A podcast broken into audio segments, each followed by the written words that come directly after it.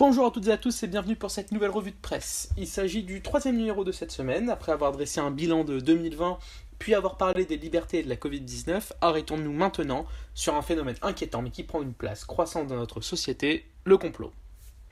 Tout est dit dans le titre, nous nous appuierons sur des articles de presse et vous pourrez bien sûr retrouver toutes les sources et des liens complémentaires en description de la vidéo ainsi que sur les pages dédiées sur le site internet www.histoiregéographie.net dans l'onglet ressources. Commençons maintenant. Jamais les thèses conspirationnistes n'ont eu une telle résonance. Avec les réseaux sociaux et les chaînes d'information en continu, les théories plus ou moins farfelues pullulent.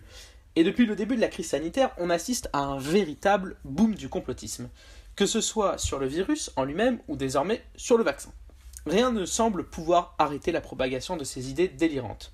Pour preuve, le succès du film polémique Hold Up, le gouvernement, français a d'ailleurs sa part de responsabilité avec ses couacs sur les masques par exemple. Il est accusé de nourrir le doute. Il n'en fallait pas plus pour attirer la curiosité de Martin Veil, l'ancien chroniqueur de Quotidien et son équipe sont partis à la rencontre des créateurs, des propagateurs, des victimes et des spécialistes de théorie du complot afin d'analyser ce mécanisme. Une enquête que les téléspectateurs ont pu découvrir le mardi 26 janvier dernier grâce au documentaire de TMC nommé Tous complotistes. Le lien est bien sûr en description de la vidéo. Ce reportage met en lumière les nombreuses ficelles du complotisme à travers ceux qui se disent savoir, comme un certain Sylvano Trotta. Hello les amis, nous sommes le lundi 20. Ses thèmes de prédilection, la Lune. La Lune est creuse. est donc artificielle. Mais aussi les attentats du 11 septembre. Il s'agit de l'attaque des tours jumelles US. Cela a fait couler beaucoup d'encre. Et rapidement, des chercheurs de vérité ont émis de sérieux doutes sur ces attentats. Les groupes tels que le Conseil national de transition, les journaux qui n'en sont en fait plus car il n'y a plus de journalistes et donc pas de carte de presse, ceux qui se servent de leur renom du passé et de leur âge d'or, comme l'ancien journal François, les groupes tels que le groupe Quanon. Ce reportage revient aussi sur toutes les polémiques autour de l'Institut Pasteur et nous montre que Pasteur n'est pas l'imposteur que le complotisme veut nous décrire.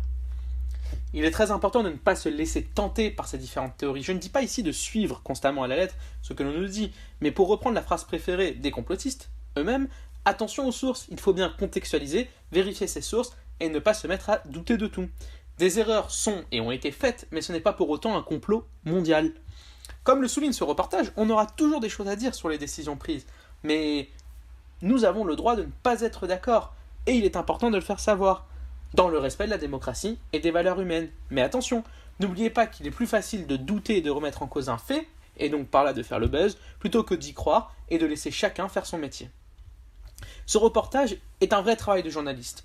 Il est fait d'enquêtes, sourcées et vérifiées, ce dont est dénué toute thèse complotiste. France Info revient aussi sur le phénomène qu'est le complotisme dans son article et son émission radio C'est dans ma tête, l'ère du complot, publié le 5 décembre dernier. Le psychanalyste Claude Almos y est interviewé. Et il dit, je cite, Les complotistes procèdent comme tous les manipulateurs pervers.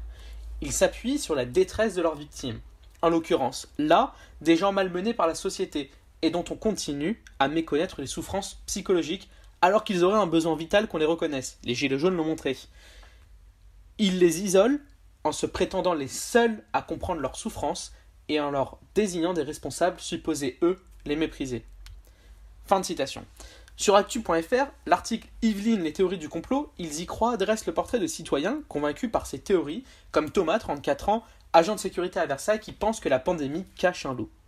Bien sûr, les deux derniers articles cités, vous retrouverez les liens en description de la vidéo. La lutte contre les complotistes passe donc par l'éducation, mais elle, nécessite aussi de leur retirer leur point d'appui, les mensonges des politiques et leur méconnaissance de la détresse psychologique de plus en plus grande aujourd'hui des victimes de la crise.